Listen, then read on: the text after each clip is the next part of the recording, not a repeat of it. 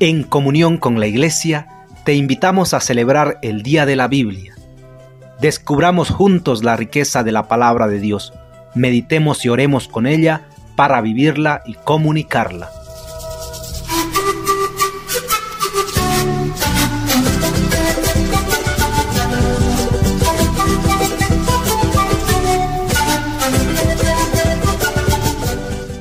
El 30 de septiembre, la Iglesia Católica recuerda y celebra a San Jerónimo, el hombre que dedicó su vida al estudio y a la traducción de la Biblia latín llamada la Vulgata, que significa edición para el pueblo.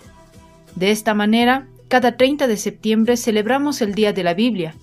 La intención es que durante este mes en todas las familias, comunidades o grupos se desarrollen algunas actividades que nos permitan acercarnos mejor y con más provecho a la palabra de Dios.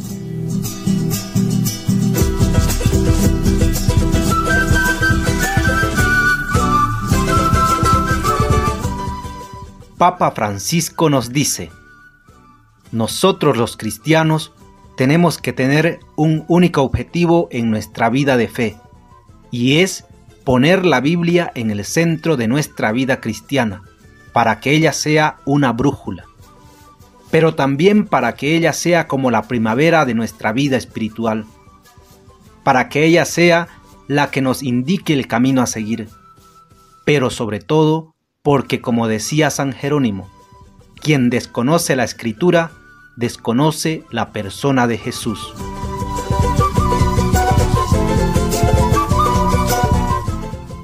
Unidos a Jesús, anunciamos la buena noticia. Paulinas, al servicio del Evangelio y la cultura.